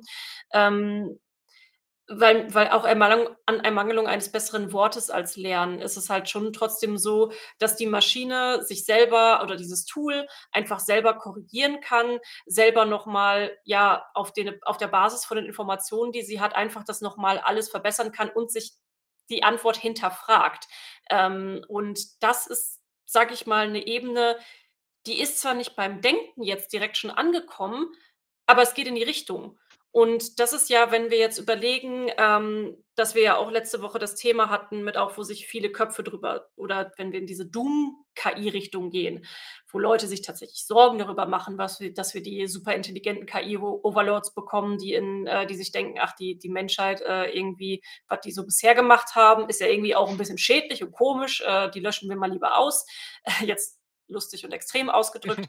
Ähm, wo sich aber viele Leute Gedanken drüber machen und wo auch kluge Köpfe sagen: „Es gibt 'ne gewisse prozentuale Chance, dass das passieren wird, ähm, dass diese Systeme 'ne gewisse Intelligenz entwickeln.“ Äh, nur vor 2, 3 Wochen noch, äh, hatte ich zumindest den Eindruck mit dem aktuellen Stand, ja, das ist ja noch das ist auf jeden Fall noch 'n Weilchen hin, bis wir so weit sind.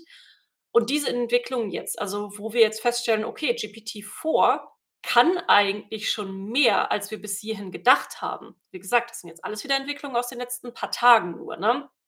Ähm es geht halt stärker in die Richtung. Und, äh, ich kann mir halt auch vorstellen, dass es kluge Köpfe gibt, die das vielleicht auch schon schneller erkannt haben als wir jetzt hier, woher dann unter anderem auch so 'n Brief resultiert ist im Sinne von: „Hey, sollten wir nicht vielleicht mal die Pause drücken?“ Ähm, und ich möchte jetzt auch nicht irgendwie zu sehr in diese Doomsday-Richtung oder so was abdriften, äh, aber das sind halt so die die Überlegungen, die Diskussionen, die dahinter stehen. Ähm, ist jetzt Ja. meine Einordnung. René, äh, du du hast da auch noch mal 'n ganz andere Sicht als ich. Ähm, ich würde da du's? grundsätzlich also, wir sehen, glaube ich, hier im Machine Learning und in der KI 'n bisschen das gleiche Problem, was wir in der Physik mit, äh, Quantenmechanik, äh, sehen, dass wir dass unsere natürliche Sprache nicht einfangen kann, was dort passiert. Ne, Ja. also, wer sich mit Quantenmechanik 'n bisschen auskennt, ähm, weiß, was ich, äh, äh also, ne, wie schwer das ist zu sagen: „Okay, hä, ich habe doch in der Schule gelernt, 'n Elektron fliegt auf einer Bahn um einen Atomkern.“ Ne, das tut's nicht. Das benennen wir nur so, weil wir es nicht 3D-mäßig vernünftig verstehen können oder nicht in Worte fassen können. Wir können's mathematisch beschreiben, aber eben die Worte fehlen uns. Und das Gleiche sehen wir hier auch.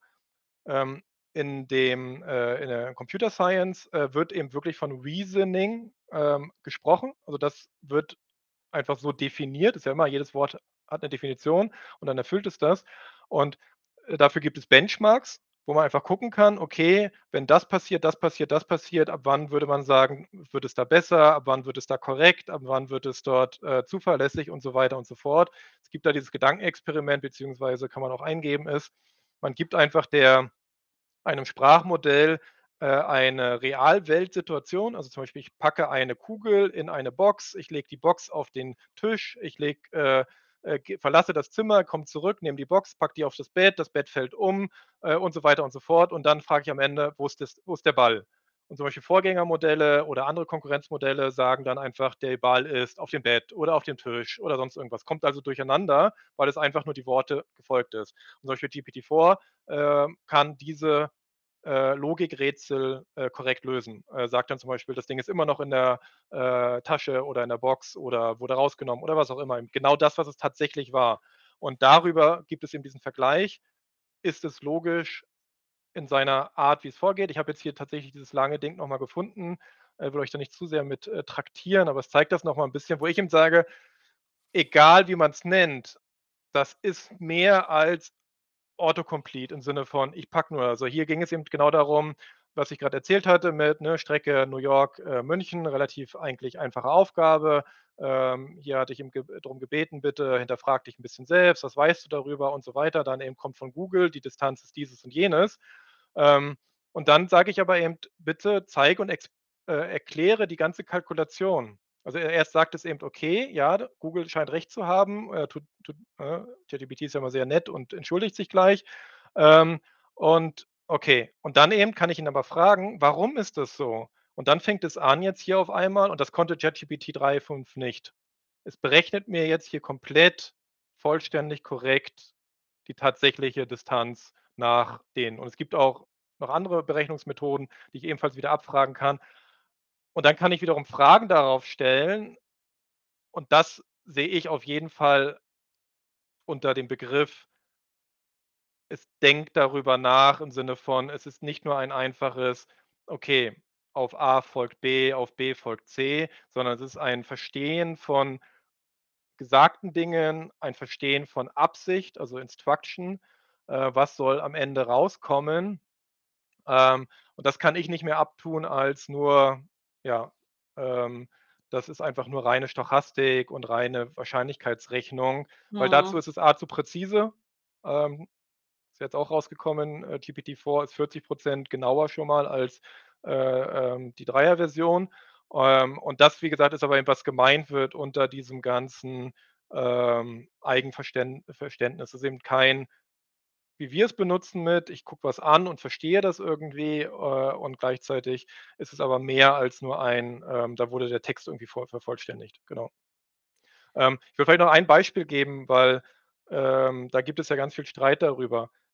Wir wissen Stand heute immer noch nicht, wie unsere menschlichen Gehirne Bewusstsein schaffen. Wir wissen ganz gut, wie menschliche Gehirne Daten übertragen, wie Sachen auch ein bisschen abgespeichert werden in der weißen Masse und ne, frontaler Kortex und bla bla bla. Wir wissen aber nicht, wodurch dieser Effekt dieser drei Sekunden Gegenwart entsteht. Da gibt es ganz viele wissenschaftliche Abhandlungen dazu. Und eine relativ neue sagt, dass unser Gehirn vielleicht auch nur Prediction macht, also Vorhersage.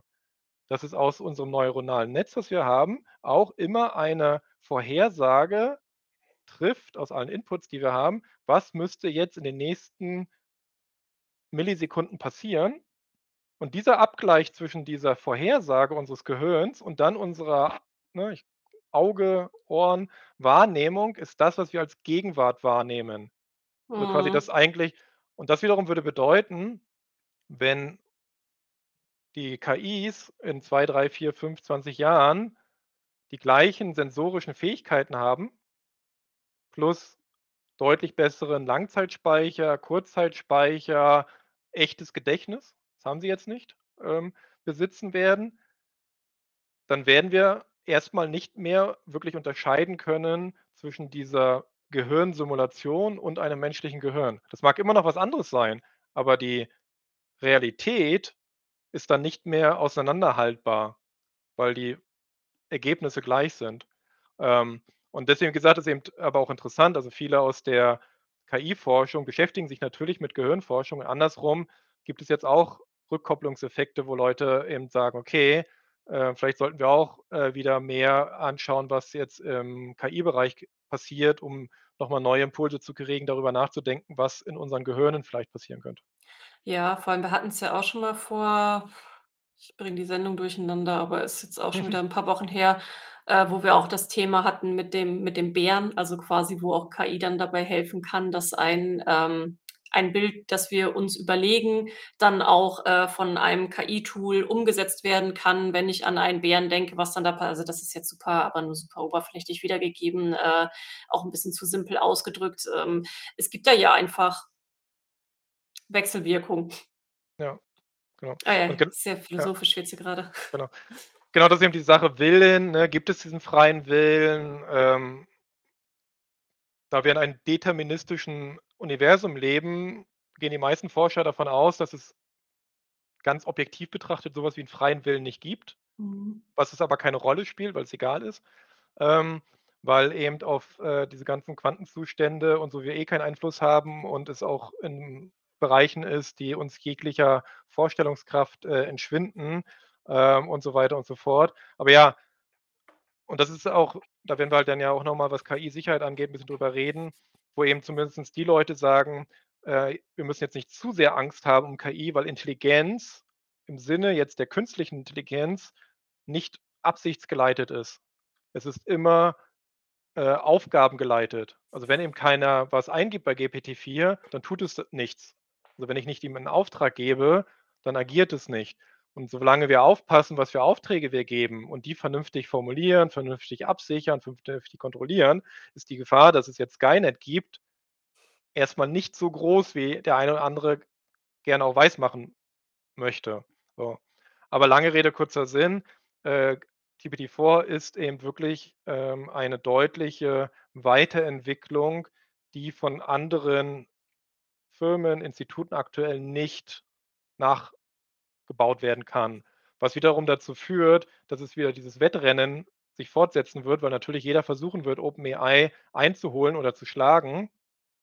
Und das wiederum wird zu weniger Sicherheit führen. Deswegen wäre es tatsächlich vielleicht doch gut, dass zumindest OpenAI entweder transparenter werden muss oder seine eigenen Produktentwicklungen in irgendeiner Form mehr testen lassen oder freigeben lassen muss, bevor sie damit rausgehen. Weil sie haben diesen Vorsprung und wenn sie den weiter ausbauen, wonach es leider aktuell aussieht, also leider im Sinne von Sicherheitsbedenken, wird es eher dazu führen, dass immer mehr versuchen hinterherzurennen, ohne wirklich ja, äh, auf die Sicherheit Ja, zu achten. vor allem, wenn auch nach außen hin einfach alles signalisiert äh, da gehe ich wieder zurück zum Einkaufswagen und den Plugins, ähm, alles signalisiert, wir möchten hier in irgend 'ner Form Marktvorherrschaft haben und, äh, meinetwegen Ja. auch Google ablösen oder so.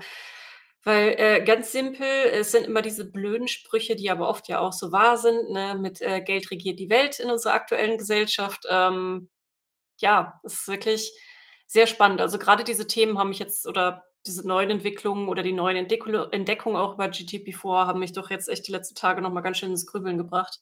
Und jetzt sind wir auf einmal sehr viel philosophischer wieder geworden, als ich gedacht hätte am Anfang der Folge, aber es immer, äh, äh, dicht dabei. Ich will nur 'n paar einfach 'n paar, ähm, Feedback-Fragen aus dem Chat noch kurz, ähm Ich glaube Ja. nicht, dass uns, äh, Science Fiction wirklich hilft, äh, 'ne, äh, gute Gefahrenabschätzung zu geben, ähm, weil es entweder Dinge übertreibt oder auch Dinge einfach ausklammert. So wie Lea Anfang Anfang auch schon gesagt hatte, ein sehr viel wahrscheinliches Szenario ist einfach, dass eine KI sich einfach, irgendwo ein Biolab, ne, per Online bucht, dort irgendwelche, äh, Viren, Bakterien zusammenmischen lässt und das irgendwie in die Welt verschickt, weil das alles übers Internet geht, ähm, als dass es jetzt irgendwelche komplizierten Roboter baut, die in der Zeit zurückreisen lässt, um, ähm, den Retter der Menschheit auszulöschen. Mit, Also äh, Pistolen. Genau, so. Und das äh, oder auch bei Matrix mit, ne, irgendwie, okay, die KI ist so schlau, aber ohne Sonne kann sie nicht leben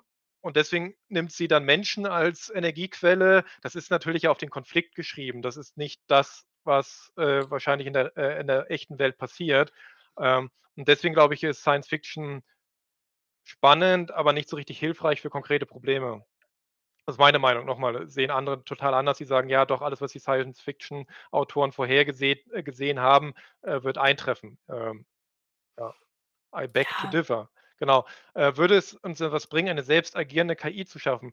Das ist ja auch wieder die Frage, was versteht man unter selbst agierend? Das hatten wir ja auch gleich in der ersten Folge schon. KI-Entwicklung ist die Fortsetzung von Softwareentwicklung und damit von Computerentwicklung der letzten 70, 80, 100 Jahre. Und es war immer die Idee dahinter, dass Maschinen, ob nun Roboter oder Software, also Hardware oder Software, Tätigkeiten abnehmen können, die der Mensch entweder nicht kann oder nicht mehr machen will oder nicht so gut kann. So, ähm, ist natürlich oft von diesem Weg abgekommen worden, aber das ist so die Grundidee gewesen.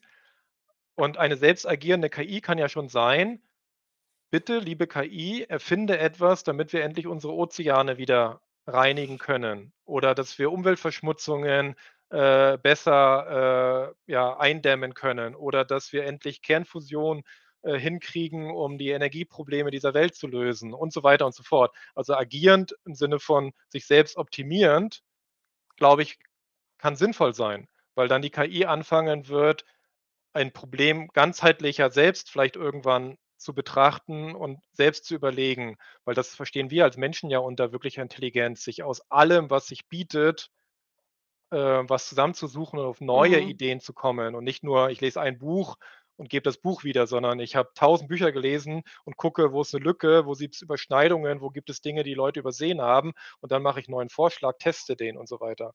Ähm, und achso, kommt gleich die Nachfrage. Ich meine eine KI, die ohne Auslöser was tut, ob gut oder schlecht. Ne, das eben nicht. Das wäre eben saudoof. Das wäre eben genau das, was wo eben einige auch, äh, sagen ja, wenn wir so doof sind, also wenn wir wirklich sagen, wir lassen eine KI einfach frei also eine Superintelligenz frei in die Welt na gut, dann müssen wir uns aber auch nicht wundern, dass dann halt schlechte Sachen passieren. Ähm, ja. Ja, da sind wir dann wieder bei diesem Thema Alignment. Ich weiß nicht, ob's dazu irgendwie auch 'ne Deutschensprechung gibt. Also, äh, wie kann man KIs vielleicht auch selbst äh, also zumindest selbst agierende KIs in irgend 'ner Form, denen man halt 'n Auftrag geben kann, erschaffen, die sich irgendwie mit unseren ethischen Grundsätzen übereinstimmen. Aber dann sind wir halt wieder bei dem Thema, wir sind uns selber nicht einig, äh, was für ethische Grundsätze wir haben. Ähm, also als Menschheit jetzt, äh, dass dass ja Es wird einfach als Ausrichtung übersetzt, sagt mir das, äh, Lexikon, also Ausrichter, ja. Aber das ist genau im das Deutschen so drüber gesprochen? Ne. Also ich ich muss auch sagen, ich ich ich lese da so gut wie gar keine deutschen Quellen, weil's halt auch einfach wenig gibt und die halt quasi auch immer 3 Tage später das haben, Die was halt in in den Comput ne? ja, die ganze Computersprache ist ja Englisch, deswegen ist das halt auch bei Ja. uns 'n bisschen Denglisch hier alles. Ähm, aber ja aber das zum Beispiel, da bin ich der Meinung, da haben die, äh, Kritiker recht, dieses Alignment, also dass man eine KI schafft, dass sie in allen ihren Elementen immer positiv ausgerichtet sein. Das wird uns nicht gelingen. Dafür sind diese neuronalen Netze zu groß oder werden zu groß werden, dass wir sicher sind, dass wirklich an jeder Stelle, wo dort irgendwas gedacht wird, äh, Zitat auf, Zitat Ende, ähm, dass wir da sicher sein können, da gibt es nicht irgendwann doch Abweichungen. Äh, also da da sagt auch jeder Forscher aktuell: „Wir wissen nicht, wie das gehen würde und es wird wahrscheinlich 100 Jahre dauern, bis wir Technologien entwickeln, die das ermöglichen.“ Deswegen ist es eben so wichtig, das Drumherum zu machen. Also, in welcher Umgebung setzen wir es ein und welche Zielsetzung geben wir dem Ganzen mit?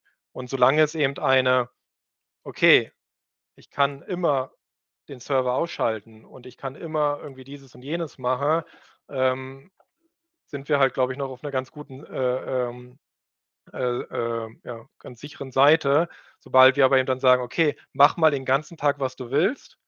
Äh, hier kriegst du immer mehr Rechenpower und übrigens darfst du dir jetzt auch selbst kleine Klone von dir schaffen“, weil das tut zum Beispiel Mhm. AutoGPT.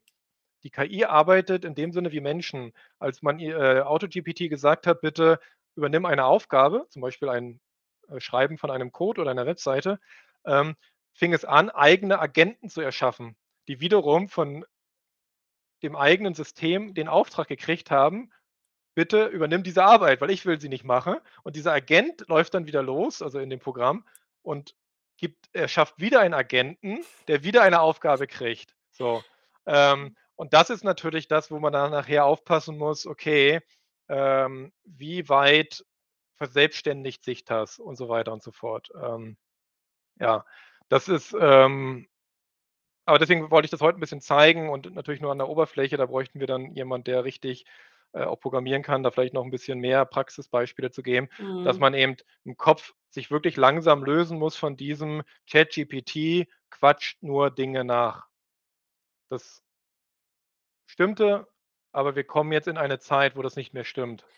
Äh, und das ist Vor eigentlich so 'n bisschen allem die Message dahinter. ja, vor allem ist es ja auch nur das, was wir jetzt aktuell sehen können, was jetzt bei OpenAI schon aufm Tisch ist und wie weit es die ihre Technologie intern wirklich ist. Da haben wir aktuell überhaupt gar keine Einsicht und keine Ahnung. Und das ist halt auch etwas, woraus auch so 'n Brief entstanden ist, unter anderem, ähm, wo auch mehr Transparenz gefordert wird, weil, ja, man muss schon sagen, dass das schon recht viel Macht ist für Ein Ja. paar Personen, ein Unternehmen.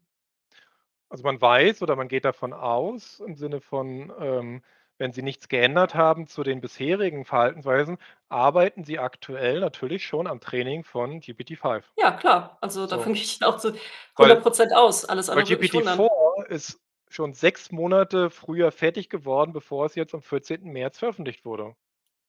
So, also Ja, das weiß man.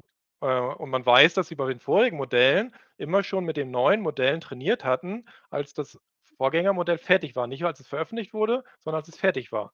Deswegen gehen die meisten davon aus, ja genau, bei OpenAI wird an entweder GPT-4.5 vielleicht oder so oder 5 äh, gearbeitet. Ähm, und genau daher ist der Brief aber auch, weil die Leute eben genau Mhm. dieses mitkriegen, die sind jetzt schon voran und die arbeiten schon an dem, was sie noch weiter voranbringen wird im Gegensatz zu den anderen. Und deswegen, genau, kommt jetzt dieser Pushback: „Ey Leute, irgendwie könnt ihr die bitte mal verlangsamen, aufhalten“ und so weiter und so fort. Jap, die Zeitabschnitte sind irre. Das ist ja auch 'n bisschen was ich hatte, äh, 'n Artikel vorhin noch, äh, schnell gelesen vor dem Chat, wo jemand, der auch aus dem, äh, Machine Learning, äh, Forschungsbereich kommt, halt auch berichtet wir scherzen ja immer so 'n bisschen schon: „Oh Gott, das ist, äh, alles zu so schnell und wir kommen gar nicht hinterher mit dem Lesen.“ Aber die Forscherinnen und Forscher, die in dem Bereich tätig sind, die haben richtig zu kämpfen damit grade. Also, es wird Ja. massenhaft von Burnout, von, ähm, Leuten, die das äh, den Job, äh, aufgeben, die ihre Forschungs äh, aufgeben, die entweder, äh, auch jetzt Geld verdienen wollen, weil sie merken, äh, Hinz und Kunst kriegt Millionen eingesammelt mit irgend 'ner wilden KI-Idee. Ähm, das gibt's natürlich auch, aber ganz viele sehen auch, es bringt gar nichts zu forschen, weil morgen kommt einer und hat eine Sache rausgefunden, an der ich jetzt 3 Monate, 6 Monate eigentlich arbeiten würde. Ja, Ähm das ist, äh deswegen ich äh, ich folge auch verschiedenen KI-Creatern. Ja, Co Content Creator sind's halt auch, aber die halt sehr viel auch im Bereich KI und so teilen. Es gibt da auch so 2 Lager. Es gibt Leute, die sagen, die wollen gar nichts teilen, die wollen alles, was sie irgendwie wissen, erarbeiten, für sich behalten, weil sie halt denken, es gibt ihnen selbst 'n Wettbewerbsvorteil. Ist aber irgendwo auch 'n bisschen Quatsch, weil, ähm, das, was halt jetzt grade gilt, an was wir mit ChatGPT umsetzen können, was wir mit Midjourney umsetzen können und so weiter und so fort, das ist in 'n paar Monaten schon wieder alles obsolet. Also, es bringt aktuell nichts, irgendwie zu denken, äh, wenn ich jetzt mein Wissen zurückhalte, äh, habe ich da irgendwie 'n Vorteil von. Ähm, also, da gibt's äh, ich folge halt auch relativ offenen Content Creatern, 'ner offenen Community, was das angeht, ähm, die sehr viel teilen. Und es ist ich meine, ich beschäftige mich ja auch vor allem mit den Sachen, wo ich selber ganz gut mitkomme, was Bilder angeht, was Texte angeht und was weiß ich was. Aber auch im Bereich Animation und Video passiert ja auch 'ne Tonne. Und da bin ich zum Beispiel aktuell auch wieder 'n bisschen hinten dran mit den mit den aktuellen, äh, Geschehnissen, ähm, weil eben Videoanimation und so nicht so ganz in mein eigenes natürliches, äh, Metier fällt. Und, äh ja, also, grade für die Forschung finde ich's auch dramatisch. Also. Und da zum Beispiel jetzt hier eben aus diesem Beitrag ich habe den grad gepostet und gezeigt, ist eben zum Beispiel genau die Gegenforderung oder auch Empfehlung: „Arbeitet so viel wie möglich mit anderen zusammen. Mhm. Tauscht euch aus, Ja. ähm, und eben verheimlicht nichts, sondern bleibt offen, weil ihr seid Forscher und nicht irgendwelche, äh, Produktentwickler und so weiter.“ Aber ja, natürlich, äh, ist es für viele schwierig, weil sie eben sehen, ähm, dass es vielleicht auch eben einfach, ähm, ja, die Zeit sie, äh, grad 'n bisschen über überrennt. Ich Ja. glaube, dass es ja auch wieder 'n bisschen verlangsamen wird, weil wir sehen das schon, dass andere, ähm, ja, Entwickler äh, Entwicklungen nicht ganz so mitziehen können. Es ist halt tatsächlich OpenAI, die so einen gewissen Spurt an den Tag legen äh, legen und damit die anderen aber auch so krass antreiben, selbst irgendwie alles in die Waagschale zu werfen, um da dran, ähm, äh, dabei zu bleiben. Ähm, und ja, aber wie gesagt, das ist eben technologisch interessant, aber das birgt eben eher die Risiken, dass dann unvorhergesehene, ähm, Sachen veröffent oder, ja, Entwicklungen stattfinden, die nicht bis zuletzt durchdacht wurden und so weiter und so fort, ja. Und dann wünsche ich euch ein wunderschönes, langes Osterwochenende. Erholt euch gut und, äh, damit sind wir dann für heute raus. Ich weiß nicht, ob man mich noch hört. Ich habe 'n bisschen Connection Issues, Tut ähm man. Du bist noch da. Wir haben dich noch. Schönen Abend, schöne Osterfeiertage und bis nächste Woche. Tschau. Tschüss.